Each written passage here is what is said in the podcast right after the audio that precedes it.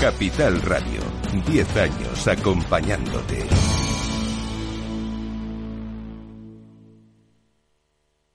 Valor Salud.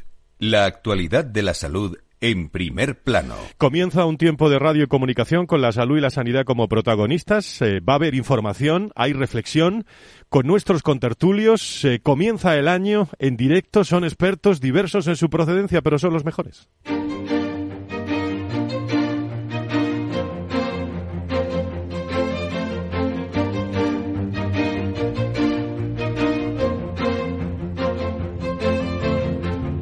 Valor Salud es un espacio de actualidad de la salud con todos sus protagonistas, personas y empresas. Con Francisco García Cabello. ¿Qué tal? Muy buenos días, bienvenidos. Es el primer programa del año 2024 de Valor Salud y ya van 10 temporadas de Valor Salud. Gracias por estar con nosotros. Eh, les tenemos muchas acciones, sonidos, historias del mundo de la salud y la sanidad con la mejor dosis, si me permiten, de creatividad, innovación e información en uno de los aspectos que más nos interesan a todos eh, en el día a día que es eh, pues cómo estamos cuando salimos a la calle, cómo nos levantamos, cómo eh, desarrollamos nuestra vida, qué nos pasa en las organizaciones, en las empresas, en las personas. Esa es nuestra salud. Y llegan los Reyes Magos esta noche. Eh, ¿Qué le pedimos o qué le pide el sector a los Reyes Magos? Van a escuchar muchas voces a lo largo del, programa y a estas horas o conoce a alguien que está enfermo de su entorno o le ha tocado a usted. La tipledemia sigue aumentando en España.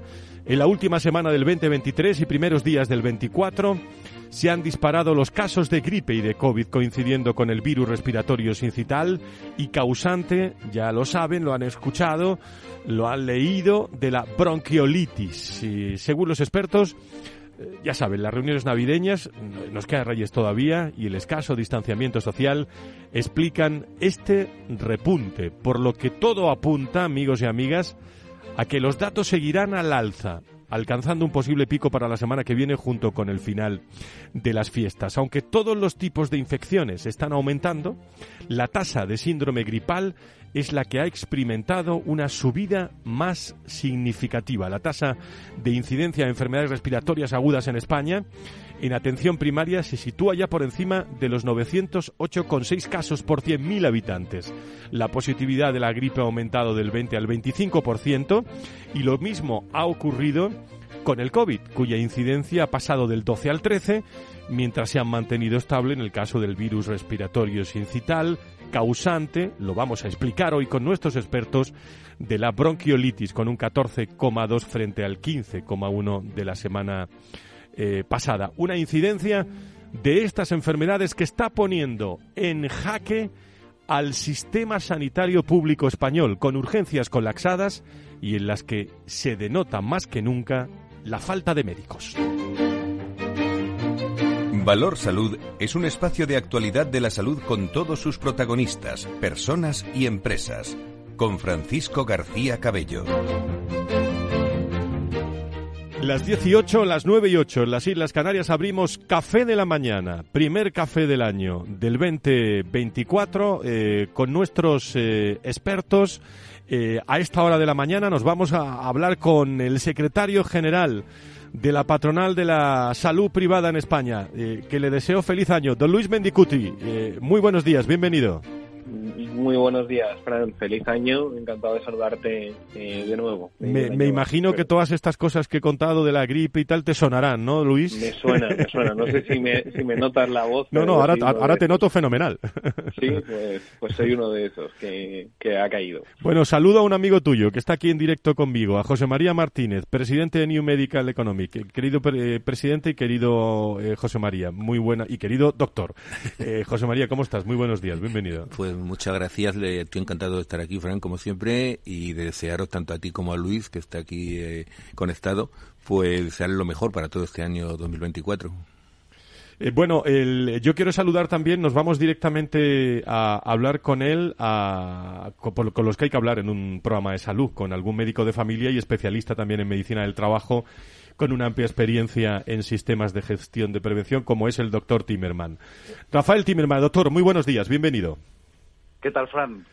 muchas gracias, eh, encantado y saludos a los tertulianos. Feliz, eh, feliz año. Bueno, ¿es normal, doctor, lo que está pasando a estas alturas del, del, invierno, de, tantos estos casos, o, o la, la palabra se me cuesta tanto pronunciar que es la tripledemia? Sí. Bueno, es, lo, normal ya hace tiempo que ha dejado de ser normal, ¿no? Eh, e, es anormal con respecto a los últimos tres años y es prácticamente normal con lo que pasaba antes del de, el COVID, ¿no?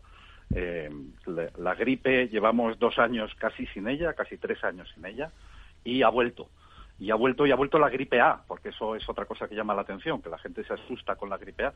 La gripe A, cuando ya vino hace eh, más años, hace seis, siete años, desplazó a la gripe B y ahora casi solo hay gripe A. Digo, porque hay mucha gente preocupada con que tiene gripe A. Bueno, la gripe A es la gripe ahora mismo. Y sí, ha subido mucho, no, muchísimo, el doble, casi el triple. Es verdad que los datos del año anterior, porque todavía no hay datos más que eh, parciales de, de ahora, del comienzo del año 2024, ya en el año anterior estábamos casi al doble de incidencia que, que el, el año 2022. Eh, entonces, esto antes el pico era más bien en octubre, noviembre, diciembre, luego se ha ido retrasando, es más bien enero, febrero, estamos aumentando todavía más las, más las cifras. Bueno, es normal para los virus respiratorios. Vamos a dejarlo ahí en, este momento. lo que se está produciendo es en esa triple demia, para que lo entiendan nuestros oyentes, y estamos con Luis Mendicuti también, con eh, José María Martínez, que puede intervenir cuando quieran. Eh, doctor, es que se ha producido tres en una, ¿no? Eh, y, claro, eso está produciendo saturación también en, los centros de salud y hospitales, como estamos viendo y escuchando en todos, en todos los informativos de todas las cadenas de España. Es verdad, es verdad, pero también la memoria suele ser corta todos los inviernos hay saturación de los hospitales, esto que hablan de colapso, en época de gripe. Bueno, colapso afortunadamente no hay nunca porque quiere decir que deja de funcionar el sistema, eh, pero sí, hay, hay gran cantidad de gente que acude tanto a atención primaria como a urgencias. Es verdad que el COVID está siendo eh, bajito, es verdad que la atención primaria y la, la, de urgencias en hospitales eh, está sufriendo graves tensiones. Es más preocupante otra cosa, que es la mortalidad la mortalidad no ha aumentado, pero el número de ingresos en gente mayor, en gente mayor de 80 años, como corresponde eh, a, la sensibilidad de personas con muchas patologías, eh, pues hay mucho ingreso. Afortunadamente no hay aumento de mortalidad. Otra cosa es lo que supongo que estás interesado tú y, y nuestros oyentes, el tema de qué, qué se puede hacer, ¿no? Claro. ¿Qué se puede hacer? Esa es la pregunta que le hago, doctor. Sí, bueno, o sea, a mí me sorprenden muchas cosas sobre cosas que se pueden hacer, ¿no? En primer lugar, tenemos que recordar todos la gran presión que ha habido para que se atendieran menos pacientes por médico, es decir, menos, menos pacientes por atención primaria. Bueno, pues a lo mejor este era un momento para decir, eh, hay que arrimar el hombro y vamos a atender a más pacientes, que además seguro que ya se está haciendo, pero no sería un mal mensaje eh, por parte de los de los sanitarios. El segundo que luego la eh, médicos no hay. Esto yo creo que yo creo que no hay discusión sobre esto ni entre partidos ni entre profesionales. Eh, ¿Qué se puede hacer? Bueno, pues hay otras redes, ¿no? Hay otras redes disponibles para ayudar a la atención. Hay una red estupenda privada que puede colaborar con, igual que colabora para bajar listas de espera de, de juanetes o de, o de cataratas, pues que también se podría concertar de alguna forma esa atención. Hay otras redes, hay las redes de las mutas de accidentes de trabajo, que tienen miles de centros dedicados solo al accidente de trabajo y que a lo mejor hay cosas en este momento que se podían priorizar, ¿no? Bueno, yo creo que hay muchas redes, pero no veo, no veo eh, sugerencias de, de cómo ayudar a disminuir esa presión, ¿no? Luis, eh, José María, eh, opiniones en esta línea. Esa es buena pregunta la que planteaba el doctor Timerman. ¿Qué se puede hacer, Luis? ¿Nos escucha Luis Mendicuti? Bueno, pues José María. Perdón, sí, sí. sí, adelante, José María. adelante, Luis. Luis, adelante. Sí, disculpa. No, decía que, el doctor eh, Timmermans, que, bueno, que ha hecho una definición muy clara de la situación y de cuáles son las posibles soluciones que se pueden dar ¿no? a, este, a esta situación que desgraciadamente nos empieza a recordar un poco a esa situación pandémica que vivimos hace unos años, ¿no? O al menos todos lo tenemos en el recuerdo, aunque la situación no se parezca, ¿no? Y no se y no y como esté muy lejos, ¿no? De llegar a donde a donde estuvimos hace unos años. Yo creo que que los ciudadanos no estamos ante esta situación cambiando nuestros hábitos, eh, probablemente por la poca gravedad generalizada de los, de los cuadros, eh, digamos, de, de, las enfermedades que estamos contrayendo. Eh, eh, respecto a la colaboración público-privada, yo creo que ya hay algunas comunidades autónomas que han hecho público su plan de que si esta situación avanza, utilizará todos los recursos disponibles y, pongo el ejemplo de la Comunidad Valenciana, su, consejero lo ha dicho públicamente, me parece que, forma parte de la solución a, estas tensiones que se pueden producir en nuestro sistema sanitario. Y, yo quería hacerle también una pregunta, sin perjuicio de, escuchar a, don José María, eh, quería hacerle una pregunta al doctor eh, especialista. Eh, ¿Qué papel juega la, educación sanitaria en todo esto? muchas veces tenemos dudas de cuándo tenemos que ir al médico, de por qué, tenemos muchas dudas como ciudadanos ¿no? de cómo tratar nuestra enfermedad y yo creo que esto es muy importante para descongestionar el sistema sanitario. Me gustaría escucharle, escuchar su opinión respecto, respecto a la educación sanitaria. Buena pregunta, doctor Timerman. Sí, es buenísima pregunta. Yo creo que sí que hemos aprendido en general. Tengo la impresión de que la gente se lava más las manos que antes, que los sanitarios nos lavamos más las manos que esto siempre ocurría. ¿eh? Entonces nos lavamos más las manos. Tengo la impresión de que eh, yo eh, eh trabajo en mi centro de trabajo hay personas que acuden directamente a trabajar con su mascarilla sin que nadie les haya dicho nada y que cuando se les pregunta eh, dicen, bueno, estoy con algo de tos, entonces, o sea, sí creo que hay un incremento de la concienciación en eso, pero que desde luego hay que profundizar en la, en la educación sanitaria. Sí es verdad, eh, me gustaría introducir el que la vacuna de la gripe siempre nos la hemos tomado a broma. A broma incluso los propios sanitarios que no se vacunan en general. Las cifras de vacunación de los sanitarios son ridículos cuando son personas que somos personas que podemos recibir y por lo tanto transmitir a todos los que veamos en un día eh, una enfermedad respiratoria. Y eh, es verdad que tiene menor efectividad que otras vacunas, pero es eh, muy importante, especialmente para proteger a los mayores y también para proteger a nuestro sistema. Pero yo creo que este, esta vacuna se ha minimizado su importancia cuando la tiene. Y la tiene y está demostrado la disminución de mortalidad, por ejemplo, en personas con cardiopatías o, cosas parecidas. ¿no? Doctor Martínez. Bueno, yo creo que evidentemente lo que habéis dicho, pues ya prácticamente me habéis dejado mucha, muy pocas cosas generales para añadir, pero... Lo siento. No, no, no, no, si el papel es, el problema siempre de, intervenir el último, pero bueno, así me desarrollo un poco más, intento desarrollar un poco más mi creatividad mm. y digo alguna cosa nueva. Pues yo pienso que lo que está evidentemente, la, cultura sanitaria de la población es imprescindible. Creo que no se ha cuidado lo, suficiente, incluso después de la grave crisis que, tuvimos con, la COVID. Y eh, la muestra de ello que en los últimos años estaba decreciendo el, vacunarse por parte de la población y lo que tenía que estar haciendo era incrementándose, no decreciendo.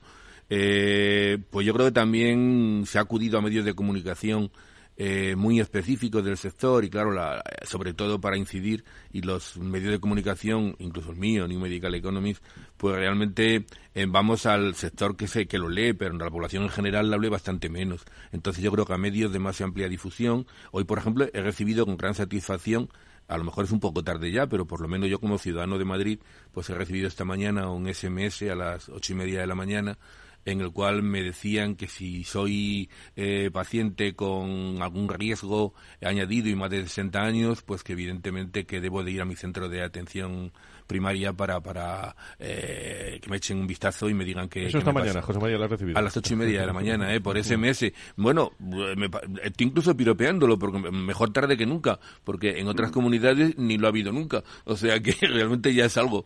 Pero esto tenía que haberse hecho pues ya a lo mejor hace un mes que ya se empezaba a ver algo y detectar un poco más los resultados, seguir los datos, yo creo que es algo básico y más en este tiempo que es la época del dataísmo. O sea, hay que seguir los datos, pero eh, puntuación a puntuación. Entonces yo creo que eso es una cosa. Evidentemente también deberíamos empezar a acostumbrarnos a una cosa que sé que es muy poco popular lo que voy a decir, pero quizá a que eh, haya menos vacaciones en esta época de Navidad. Yo comprendo que muchos centros sanitarios... Eh, explícanos. Pues sí, lo, explico con, lo explico con disgusto, pero lo explico. Eh, yo creo que en muchos centros sanitarios se compensa merecidísimamente, por supuesto, a los profesionales sanitarios, médicos, enfermeras, etcétera, se compensa de todos aquellos días que se les debe durante el año de vacaciones porque han trabajado en exceso, como es, una realidad. Entonces, claro, mm, justamente esta es la época en la cual eh, puede suceder la tripledemia esta, porque como ha dicho el doctor Timmerman y también Luis, pues es la época del año en la que sucede todos los años, y sucediendo desde, desde el principio de la historia. Entonces, realmente debería de considerarse un poco más, lo, yo no digo que se reduzca, que se quiten, pero evidentemente que se reduzca un poquito más el, el tiempo de vacaciones eh, y se compense más equilibradamente durante el año. Me parece muy bien introducido, o sea, lo que nadie comenta, o yo no he leído, es que esta es la época en la que los centros de salud, los profesionales están tomando sus merecidas vacaciones. Claro. Nadie lo, nadie lo critica. No, no merecidísima, vamos, no merecidas sino merecidísimas. Pero claro, a lo mejor pues hay que buscar otra realidad y esa irla, repartiendo durante el año y distribuyéndolas porque porque la realidad es que esta es la época justamente de la crisis de, de, gripe, COVID y, bronquiolitis, por ejemplo. Vamos a escuchar si les parece también la opinión sobre este asunto, que es el que están pensando todos, eh, todos ustedes a esta hora de la mañana la gripe A, el COVID-19, la bronquiolitis, se, ha multiplicado por, por cinco. Está eh, todo el sector pendiente de, este asunto y todos los hospitales también. Eh, Fernando Mugarza, director de desarrollo de, del, del IDIS. Doctor Mugarza, su opinión sobre esto lo vamos a escuchar esta mañana. Adelante. Este invierno nos trae una nueva ola de desafíos sanitarios. La combinación de la temporada invernal, la convivencia de varios virus respiratorios, ha llevado a un aumento significativo en los casos de gripe, COVID-19 y bronquiolitis. Este panorama ha instado a todo el entorno sanitario en general y a la población a reforzar las medidas de prevención primaria. Los servicios de salud pública han registrado un incremento notorio en las infecciones víricas respiratorias, con un marcado repunte en los casos de gripe, coincidiendo con la presencia continua de la COVID-19 y un aumento de los casos de bronquiolitis en la población infantil. Este escenario plantea un doble desafío. Por un lado, la gestión simultánea de múltiples enfermedades respiratorias y, por otro, la necesidad imperante de evitar la saturación de los servicios de atención primaria, urgencias y ocupación hospitalaria. La importancia de las medidas preventivas se destaca ahora más que nunca. La vacunación emerge como un pilar fundamental para proteger a la población vulnerable y reducir la gravedad de las infecciones. La vacuna contra la gripe, en particular frente al COVID-19 y frente al virus incitial respiratorio, en este caso en los más pequeños, se presentan como una herramienta esencial para aliviar la presión sobre los sistemas de salud al disminuir la incidencia de esta enfermedad y reducir las hospitalizaciones. El uso continuo de mascarillas, la práctica de la distancia social y la rigurosa higiene de manos no solamente son medidas básicas, sino que también desempeñan un papel clave en la prevención de las infecciones respiratorias. Estas prácticas, en combinación con la aireación adecuada de espacios cerrados, son barreras efectivas para la transmisión de virus y contribuyen a mantener a raya la propagación de enfermedades respiratorias. Es crucial, por lo tanto, recalcar la importancia de evitar lugares con grandes concentraciones de personas, especialmente en ambientes cerrados. La responsabilidad individual se convierte de esta forma en un factor determinante para contener la propagación de estos virus, salvaguardando así la capacidad de respuesta de los sistemas de salud y garantizando una atención adecuada para quienes lo necesitan. Las autoridades sanitarias, conscientes de esta situación, están intensificando las campañas de concienciación, instando a la población a cumplir con las medidas preventivas. La colaboración ciudadana, por lo tanto, se convierte en un elemento central en esta batalla conjunta.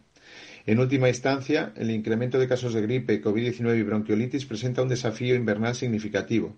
Sin embargo, la implementación rigurosa de las medidas de prevención primaria proporciona un escudo colectivo contra la propagación descontrolada de estas enfermedades. La sociedad se enfrenta, por lo tanto, a una encrucijada donde la responsabilidad individual se fusiona con el bienestar común.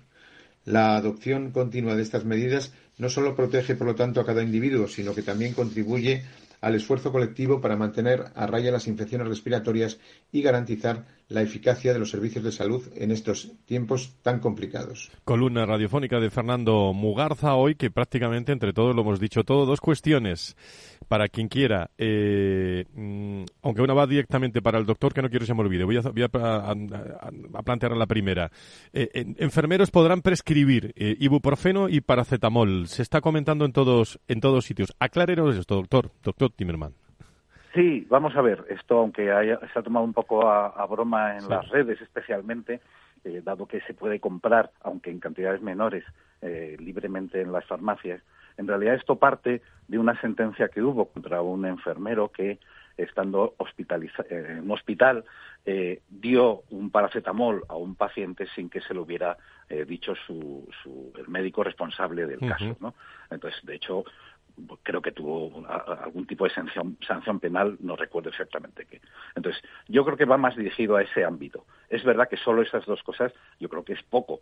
Es, obvio que no solamente pueden eh, eh, dar paracetamol e ibuprofeno que nos podemos dar cada uno de nosotros, sino que hay algunas otras cosas que con cierta cuidado, con cierta mesura, bueno, habrá que ver el desarrollo, ¿no? Pero me parece razonable. No, no hay, Aquí esta pelea médicos-enfermeros no tiene ningún sentido. José María. Bueno, yo creo que, que vamos, eh, este es un pequeño reconocimiento para lo que todavía se debería ir ampliando hacia el nivel de conocimientos elevado que tiene hoy en día la profesión de la enfermería y que ha evolucionado muchísimo en, en los últimos años. Yo creo que esa, eh, a fin de cuentas, son los profesionales que están más cerca de los pacientes en todo momento, día, noche, etcétera, y eh, lo que se está autorizando realmente son tratamientos sintomáticos entonces no, no tratamiento de bajo control eh, médico ni mucho menos, sino que son sintomáticos y sobre todo muy dirigido al tema de la fiebre. Yo creo que evidentemente eh, está, está muy justo que se les reconozca este tema. Luis, eh, ¿algo más que añadir o, o, pedirte que le vas a pedir, eh, valga la redundancia, a los Reyes Magos desde, desde ASPE eh, este año? únicamente respecto a este tema, yo creo que, que, lo han dicho los dos compañeros de tertulia, que, que al final la, la, la, profesión sanitaria, que es la enfermería, ha evolucionado mucho durante estos últimos 20 años que fue cuando se, se fijaron cuáles eran sus competencias, ¿no? En una ley del año 2003. Estamos en 2024 y, todos estos cambios, todos estos avances son necesarios para poder cumplir con nuestro objetivo, que, que no es otro que, atender a la población en las mejores circunstancias y en las mejores eh, condiciones. ¿no? Eh, por lo tanto, creo que esta, esta noticia es una noticia muy positiva para el sector sanitario. Respecto a, esta, a esta carta a los Reyes Magos, como le, ha llamado Fran, yo creo que, bueno, en primer lugar, de forma general, yo creo que es muy importante que todos tengamos mucha salud, ya lo digo desde el punto de vista personal, que tengamos momentos para disfrutar y desde el punto de vista sanitario, yo creo que, que tenemos un año por delante muy, muy, muy intenso, muy intenso Em, por nuestra parte, desde el ámbito de ASPE, nosotros queremos poner en el centro al paciente, en el centro de nuestra relación institucional. Todo lo que hacemos en defensa de nuestras empresas lo hacemos también en defensa del paciente. Todo lo que sea bueno para los hospitales es bueno para el paciente y queremos y queremos manifestarlo así. Y por otra parte, también em, eh, tenemos un, un, reto muy importante en el año 2024 que es el futuro del, del, mutualismo, del sistema MUFACE. El 31 de diciembre finaliza el concierto vigente de, con tres compañías por parte de la mutualidad de, Muface y, tenemos que, estar muy muy atentos a cuál va a ser el futuro. Se lo ponemos, le ponemos estas dos cuestiones eh, en, en la carta a los Reyes Magos de este programa. Eh, Luis Mendicuti, secretario general de ASPE, eh, don Rafael Timerman, doctor Timerman, eh, José María Martínez, presidente de New Medical Economic, expertos todos en este primer café de la mañana de Valor Salud que, tiene muchas cosas para el año que viene. Después de la pausa, más con tertulios para hablar de, de los Reyes Magos, qué le van a traer a la salud. A los tres, buenos días, gracias. Veo, veo una cosita. ¿Qué cosita es? Empieza por la letrita L. Ya lo sé. Letras del Tesoro. Si mires donde mires, ves letras del tesoro, en Renta 4 Banco te facilitamos comprarlas de forma rápida y cómoda. Entra en r4.com y descubre todas las ventajas de comprar letras con un especialista en inversión. Renta 4 Banco. ¿Quieres más?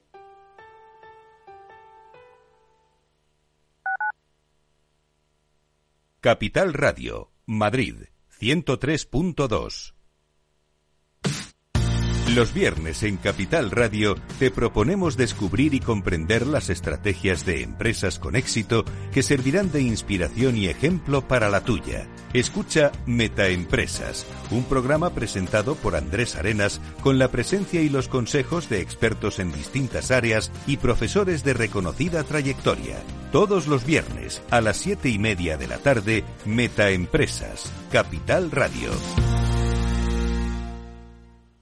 Acción, emoción, pasión. Deporte en estado puro todos los días en el balance de la mano de Paco Lloret. Entre las ocho y las ocho y media de la noche, el balance de los deportes en Capital Radio. Capital Radio.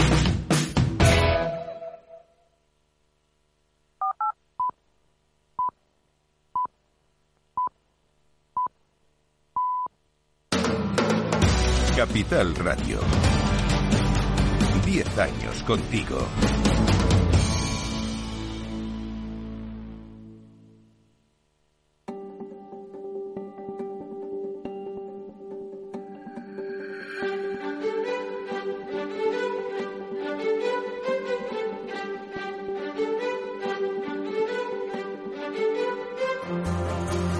Valor Salud es un espacio de actualidad de la salud con todos sus protagonistas, personas y empresas. Con Francisco García Cabello. Diez y media a las nueve y media en las Islas Canarias, tertulia de reflexión los viernes de nueve, de diez a once, mejor dicho, aquí en, en la radio, eh, contando las cosas, la información, la, la, la, reflexión, las ideas, pensando, lo decía Luis Mendicuti y José María hace, hace unos instantes, y es el paciente. Bueno, ¿para qué haríamos este programa? ¿Para qué trabajaríamos todos? En lo que están trabajando ustedes, tú en tu, en tu revista y como presidente de New Medical Economic, que ahora me contarás algo de esos premios, en los pequeños detalles de los premios que fueron hace unas semanas, aunque parece que fueron muy lejos, pero quedan, están ahí a la vuelta de, de la esquina antes de Navidades, lo que decían desde ASPE, lo que decía Iris, el doctor Timerman. ¿Qué sentido tendría todo si, si no hubiera iba a decir lamentablemente, pacientes, ¿no?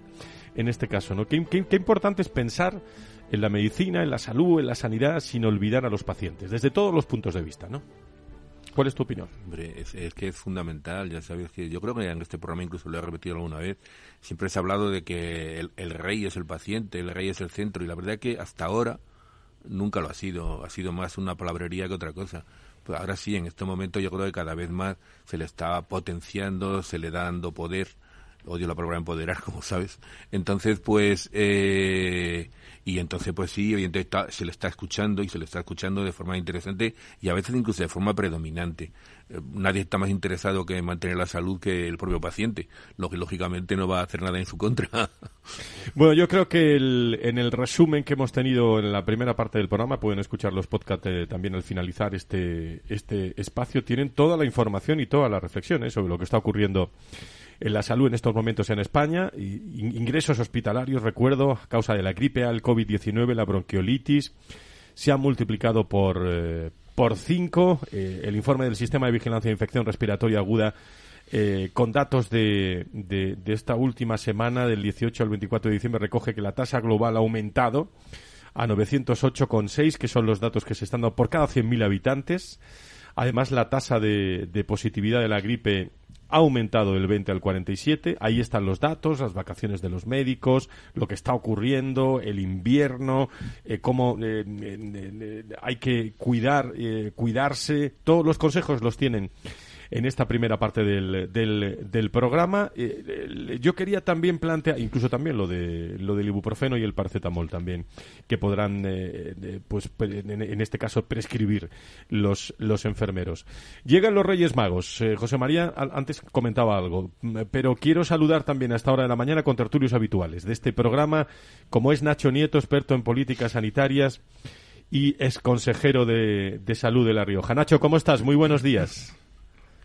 Buenos días, Fran. Buenos días a todos. Eh, pues muy bien, en esta víspera de Reyes, efectivamente. Bueno, en esta víspera de Reyes y disfrutando, a ver, yo creo que te has portado muy bien, ¿eh? O sea, que, que a ver si los Reyes se portan también contigo, ¿eh? Esto es cuestión de opiniones, ya sabes, y de apreciaciones.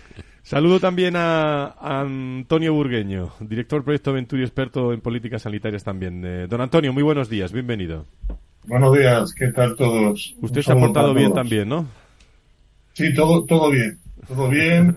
y, vamos a ir trabajando ya pensando en este 2024 va a ser intenso por muchos motivos, ¿no? Bueno, ¿qué le piden ustedes a los Reyes Magos en el mundo de la salud y la, y la sanidad? A tres personas, iba a decir personajes también del mundo de la salud, como es José María Martínez, Nacho Nieto, Antonio Burgueño, expertos donde los haya en materia de, de salud y la, y la sanidad. Como tengo tengo a Nacho eh, en, disfrutando también de su zona, eh, pues le pregunto el primero. Eh, Nacho, ¿qué le pides a esos Reyes Magos? Seamos lo más concisos, pero, pero directos posibles, para ver si, si, les escuchan los Reyes Magos.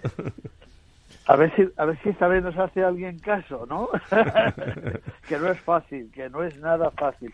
Pero bueno, pues mira, yo lo primero que le, que le pediría a los, a los Reyes Magos para esto de la sanidad es un poquito de cordura, un poquito más de cordura eh, en, en, los pasos que hay que dar, en las decisiones que hay que tomar para, para arreglar las cosas que, que hay que arreglar que no son pocas, que lo sabemos todos, no son pocas esas, esas cosas. Hoy no sé si es día de hacer balance de lo malo o de lo que pedimos. Creo que como estamos en esa, en esa segunda parte, lo que nos gustaría que pasase, pues vamos a seguir ahí. Entonces, en, primer lugar, eso, ¿no? O sea, que, que se planteen las cosas con esa sensatez, utilizando la cabeza, con esa, con esa lógica de los que saben de qué va todo esto y cómo, dónde están las soluciones de, de esas cuestiones.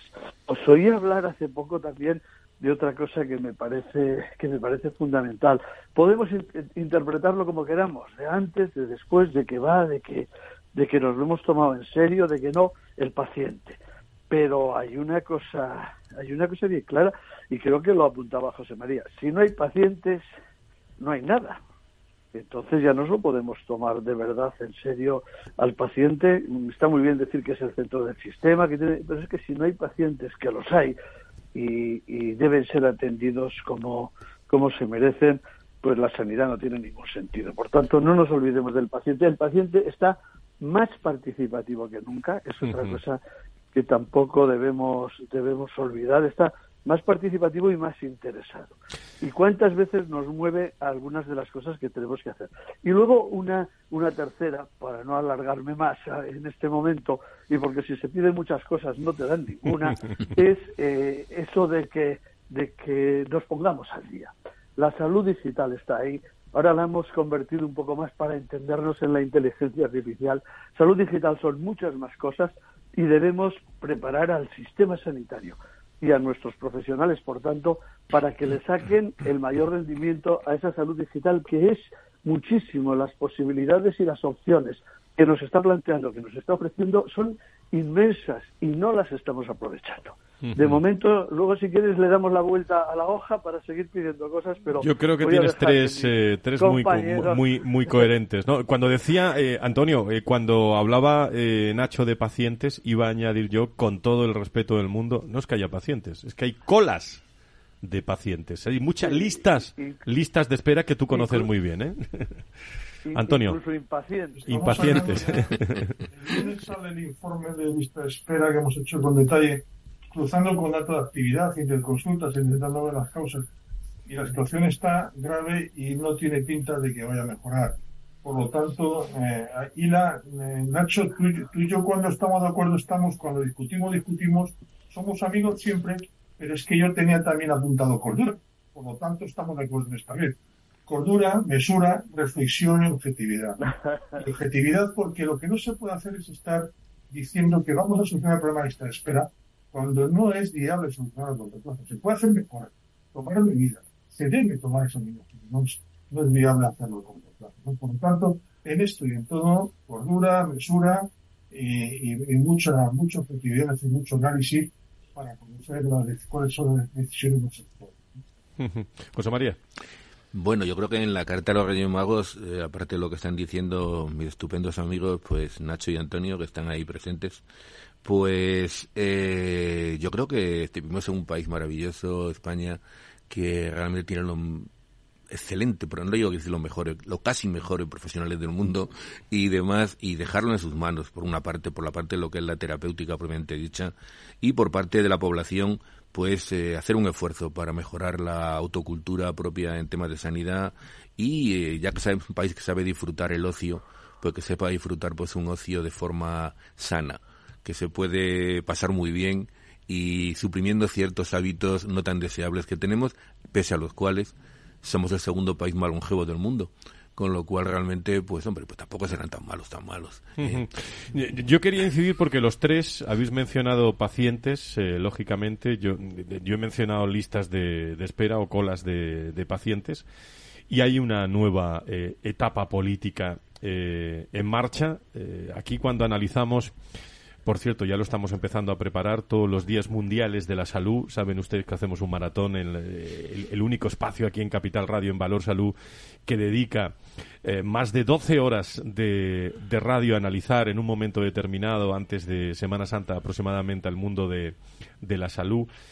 siempre salen pues la colaboración público-privada, la atención primaria, la digitalización, la falta de, de profesionales, las listas de espera, la escasez de medicamentos, el plan antitabaco la salud mental que vamos a hablar ahora, pero siempre están las listas de espera. Decías tú que salían los el lunes los datos, Antonio, pero eh, desde el punto de vista político, sanitario, eh, desde el punto de vista de la salud, ¿esto tiene alguna alguna solución en la nueva etapa? Fíjese cuando hablamos con la privada, la pública, las conversaciones que tienen ahí pendientes eh, en escasez de talento en, parece que se están empezando empezando a entender porque están hablando de, de algunos números eh, en escasez de talento que parecen que coinciden con la privada o con la pública eso es un buen síntoma pero pero hay mucho por, por hacer. Quiero decir eh, denme eh, o denle a los Reyes Magos algún aire optimista en cuanto a las listas de a las listas de espera, José María.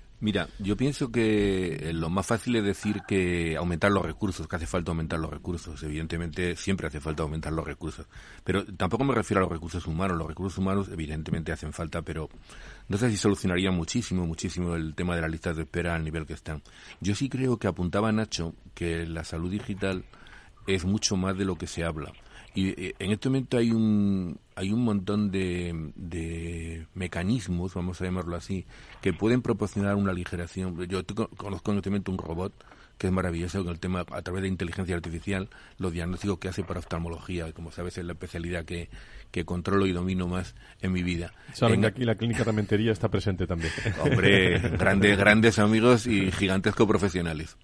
Eh, pues realmente, eh, en, en, seis minutos, en este momento, un paciente puede ser eh, examinado con una profundidad tremenda, avalado por la Sociedad Española de Oftalmología, no lo estoy diciendo yo ni mucho menos.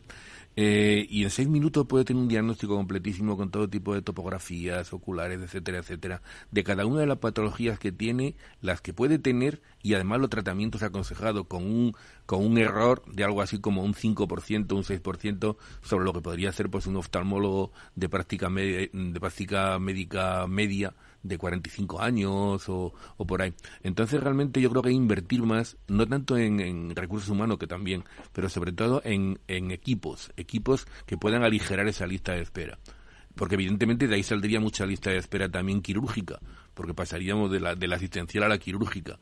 Pero ya se puede tratar de forma diferente y hay muchos métodos de manejarlo óptimamente los quirófanos, etcétera, etcétera. Nacho Antonio. Eh, José María, ahí las has dado, ¿eh? ahí has dado. Gracias. Yo, yo, claro, yo cuando hablo de salud digital, sin entrar en detalles, porque los Reyes Magos ya saben de lo que hablamos, bueno, eh, eh, esa era otra cosa, ¿no? Yo no sé si saben a veces de lo que hablamos, porque uno de nuestros grandes problemas es que por mucha voluntad que haya, aun eh, admitiendo que nuestros políticos mm, tengan esa buena voluntad siempre, admitiendo eso, que no siempre se, se, produce, hoy como estamos en Reyes no vamos a ser más críticos, por lo menos por mi parte, pero lo que está claro es que no, aquí no basta con solo voluntad. Hay eh, personas, hay profesionales, hay gente de todos los ámbitos que saben mucho de esto y son ellos los que de verdad pueden ayudar a que algunas de esas cosas se solucionen utilizando las herramientas y los medios adecuados. Y desde luego yo no he nombrado directamente a los profesionales, pero eh, esas herramientas tienen que estar en manos de los profesionales que son los que nos van a sacar ese partido. Y por mucha buena voluntad que tengamos con el tema de listas de espera, y luego si quieres hablamos del próximo interterritorial, pues eh, eh, bueno, con eso no se soluciona. Hay que hay que tener algo más. Hace falta un conocimiento, una experiencia, un saber de, de lo que son capaces de hacer esas, esas eh, tecnologías, esas herramientas en manos de los profesionales para que sean mucho mejores, mucho más capacitados, mucho más competentes y sin ninguna duda eh, ahí es donde donde hay una partida que jugar yo creo que es muy muy muy importante. Eh, Antonio, ¿alguna cosa sobre, sobre este asunto? Hay que utilizar bien la capacidad de resolución de la sanidad que tiene el sistema. Y para eso yo tengo una máxima hace muchos años, que hay que hacerle al paciente todo lo que hay que hacerle, pero solo lo que hay que hacerle de la mejor manera posible y en el momento oportuno. Si consiguiéramos eso, estaríamos quitando muchas pruebas que no aportan nada, retrasos que complican, y eso pues habría que grabarlo a fuego en todos los hospitales, centros de salud y consultas. Decir, hay que hacer al paciente, hay que hacer eso, hay que hacerlo en el momento oportuno de la mejor manera. Muy bien, pues que las opiniones de José María eh, eh, Martínez, eh, por cierto, ¿cómo fueron esos premios? Pues la verdad que fueron excelentes. Yo creo que cada año todo el mundo me habla cada año, cada, año se mejoran y bueno, pues a más, a más. Ya veremos a ver cómo podemos superar este año los del pasado, porque ya fueron del pasado, evidentemente, pero hubo una asistencia enorme, pues unas 300 personas del mundo de la sanidad, tres consejeros de sanidad que vinieron bajo la presidencia, lógicamente, de de la consejera de Sanidad de Madrid, que también asistió. Y la verdad es que, pues, muy satisfechos. Pasó desde la parte humana, estuvo el Padre Ángel, hasta la parte puramente asistencial, cada una de las facetas de la sanidad. ¿Algún detalle, algo que un hombre como, como, como usted que lleva mucho tiempo, mucho tiempo en el mundo de la salud y la sanidad, ese pellizco que acaba uno después de un acto diciendo, eh, qué bueno que ocurriera esto? Pues yo creo que lo mejor para mí, eh, estoy un poco egoísta, hablando muy específicamente de New Medical Economics, es que se está empezando a considerar lo que surgió sobre una revista, que sigue siendo el, eje principal de todo. Se está constituyendo más una especie de lo que ahora le gusta a la gente decir think tank, y que es pues, un centro de debate. O sea, la revista se está convirtiendo en un centro de debate de la sanidad, que es lo que nos gusta a todos y bueno, pues eh, una cosa para mejorar, que el centro de debate sea cada vez mejor. Bueno, pues eh, si hay un aspecto eh, que este año vamos a tratar en, en, profundidad, porque nos lo están pidiendo fundamentalmente los pacientes, la industria, los médicos, los profesionales, es la, la salud mental.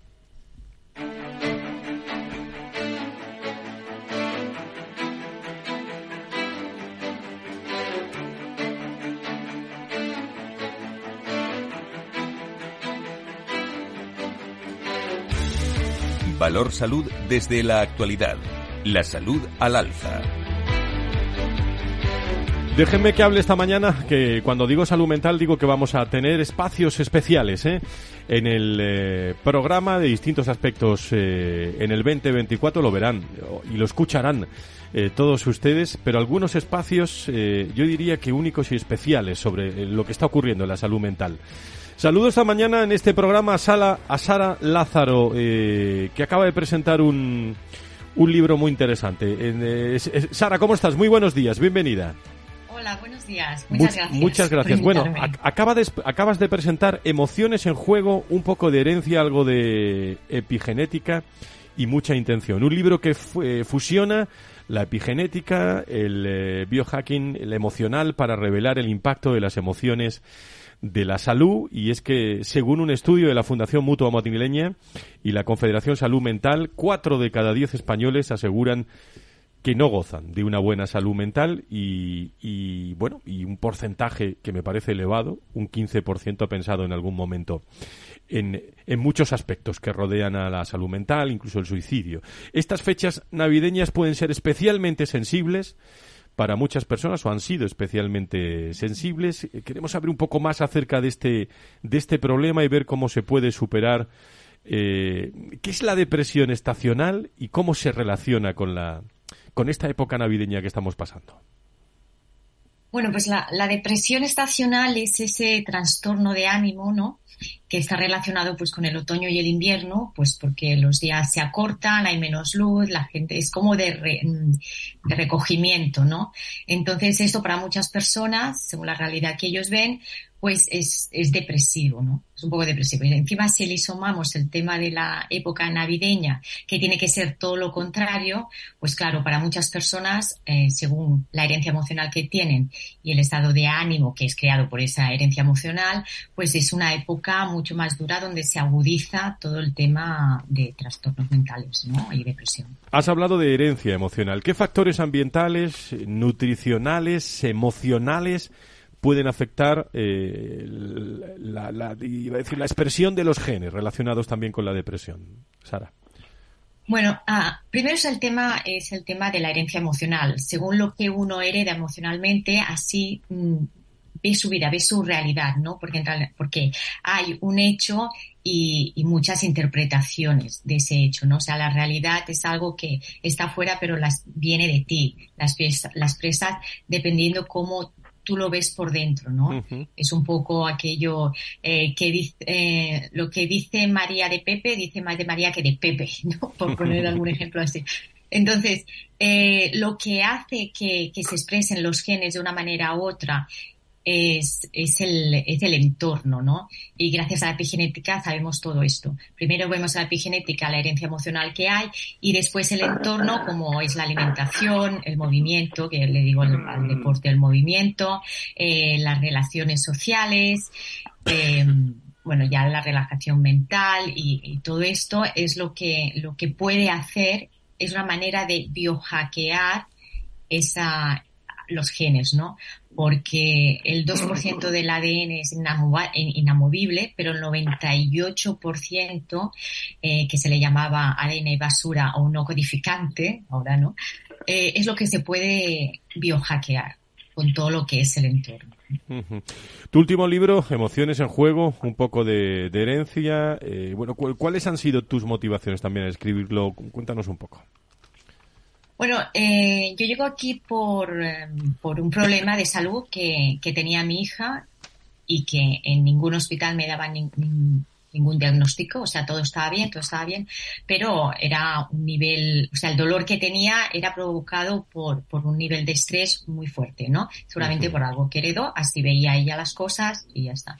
Entonces, eh, ese es uno de los motivos por los que yo entro en esto y después porque la verdad que eh, me apasiona eh, ver cómo eh, la, la, gente siendo consciente de lo que del impacto que crean las emociones en el cuerpo puede llegar a sanarse. Además, eh, es, más también con prevención, ¿no? O sea, si tú ya sabes que te van a impactar de esa manera tan fuerte las emociones en tu cuerpo, y tanto mental como físicamente, eh, tú ya vas a, reaccionar ante unas cosas diferentes o tu actitud ante la vida va a ser muy diferente, ¿no? Entonces eran unas ganas de, explicar el, pues, eh, la experiencia de mi hija, muchas mías y de otros clientes que, que también explico en el libro. Bueno, y por último, eh, mi última pregunta. ¿En qué, en, qué, porcentaje la herencia genética puede influir en el, en el riesgo más o menos, eh, según la estación en la que estamos de depresión, Sara?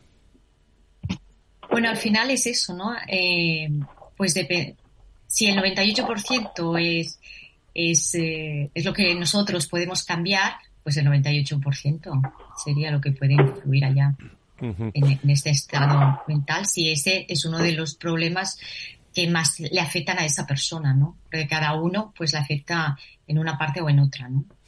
Pero bueno, al final todo lo que afecta a, una depresión, por ejemplo, que digamos es mental, acaba afectando en el cuerpo de otra manera también. ¿no? Sara Lázaro Navarro eh, lo ha vivido. Eh, por cierto, ¿cómo está tu hija? Muy bien. Muy bien, feliz. Me alegro, me alegro mucho. Sara Lázaro lo ha vivido en persona, se ha interesado, ha investigado eh, y, es lo mejor que nos puede dejar, sino la reflexión de, un asunto que está ahí en primer plano. Sara, te lo agradezco mucho. Muchas gracias por estar con nosotros. Gracias a ti. Gracias. sobre este asunto, eh, José María, eh, Nacho, mucho que hablar ¿eh? sobre la, la, salud, la salud mental y mucho espacio que vamos a tener que dar aquí en las ondas y en, eh, y en, y en redes y en muchos sitios sobre la salud mental porque afecta a muchos, a muchos terrenos. Yo, creo que es fundamental y, afortunadamente yo creo que está entrando en las prioridades de todas las comunidades autónomas, sea del signo político que sea su gobierno, para este año, para este año 2024. Yo creo que, por supuesto, el, el reforzamiento de la atención primaria y la salud mental pues son dos temas eh, súper estrellas hay otros, pero de luego la salud mental estoy viendo que no hay discusión y, hay dinero para ello. ¿eh? Yo creo que en las comunidades van a invertir bastante en ello. José María, el Nacho eh, y Antonio, ¿algo que comentar sobre esto? Sí, yo creo que el tema de, los, de, de la depresión, todos los factores mentales y, por ejemplo, los problemas sociales han duplicado la asistencia de gente desde antes de la pandemia, ahora se han duplicado a gente que va atención primaria con problemas sociales, que tiene mucho que ver con la forma de afrontar ya no la enfermedad, es un dolor, ¿no? La forma de aguantarlo, soportarlo. Y tiene mucho que ver, pues eh, esa investigación me parece muy, muy interesante, que es ir a las causas. Por cierto, Nacho, sobre la última la próxima interterritorial querías decir algo, ¿no? no, bueno, que, que eh, ayer, ayer había por ahí algunas eh, indicaciones de que habían sido rápidamente convocados los consejeros para el lunes por un tema que hoy es muy importante y que seguro que, se ha estado hablando en el programa, en, la primera parte del programa, ¿no? que es la, la incidencia la incidencia de la gripe, la importancia que la gripe en este momento tiene para todos los ciudadanos, para todos los pacientes, pero también para el sistema sanitario en, en su conjunto. Es una cuestión importante. Iba a decir que como todos los años, desde hace muchos años, pero bueno, ahí la, la parte curiosa es que, que se ha vuelto a quedar, por eso eh, eso que pedíamos a los reyes, bueno, si llega, que se ha quedado otra vez eh, la cosa en la última. Dice, bueno, vamos a vamos a convocar la gripe y así seguimos sin hablar de algo que se acaba de decir, de la, de la atención primaria, ¿no?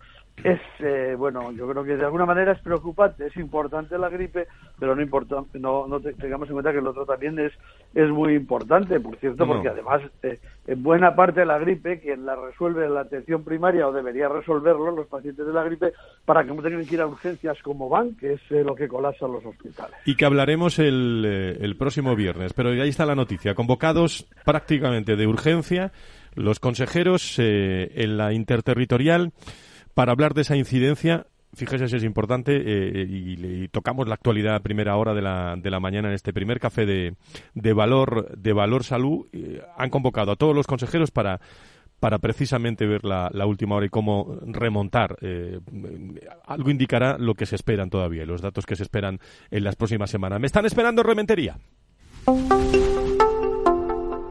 Con vistas al fin de semana.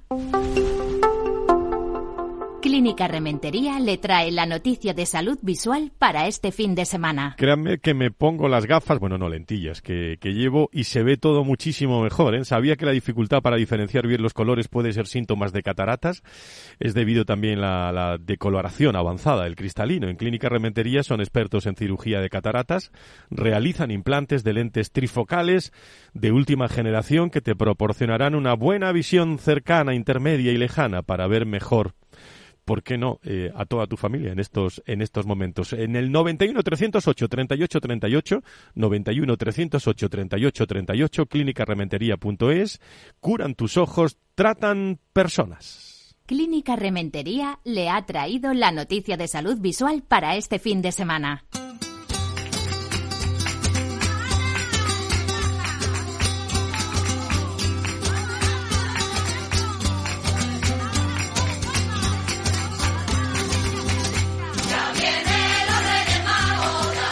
Bueno, pues ya están ahí los Reyes Magos, ¿eh? Y le hemos pedido muchas cosas desde el punto de vista de la salud y de la sanidad. Nacho Nieto, como siempre, experto en políticas sanitarias, es consejero de salud de La Rioja. Gracias, como siempre, y deseando verte ya el próximo viernes aquí con, con nosotros. Un abrazo muy fuerte. Pórtate bien estas últimas horas, ¿eh? Intentaré, intentaré no, no estropearlo. Un Bueno, abrazo a todos. bueno, un abrazo muy fuerte. Antonio Burgueño, experto también en políticas sanitarias, director del Proyecto Venturi. Hablamos de listas de espera el próximo viernes. Gracias. Gracias, igualmente. Me decía Nacho que la intención cuenta también, ¿eh? Lo digo Claro que sí, claro que sí. Y querido José María, José María Martínez, eh, presidente de New Medical Economics, gracias por estar con nosotros como siempre. Economía y salud, habrá algo más importante eh, que todo eso. Muchas gracias. Pues muchas gracias, felices Reyes y hoy a ser más monárquico que nunca. Y a todos ustedes, queridos amigos, los que estáis aquí, los que nos estáis viendo a través de todas las redes sociales eh, en Valor Salud, muchísimas gracias por estar con nosotros los viernes. ¿Qué programón tenemos el lunes en Recursos Humanos? Ocho o nueve empre- empresas pioneras eh, con las voces de sus directores de Recursos Humanos, lo más humano eh, del mundo de las personas con la Fundación Más Humano el lunes en, eh, en Recursos Humanos. Personas, eh, salud, muy unidos siempre en, en la radio los lunes y los, y los viernes. Gracias a todos, gracias a todo el equipo de, de Valor Salud y gracias a todos ustedes por estar ahí.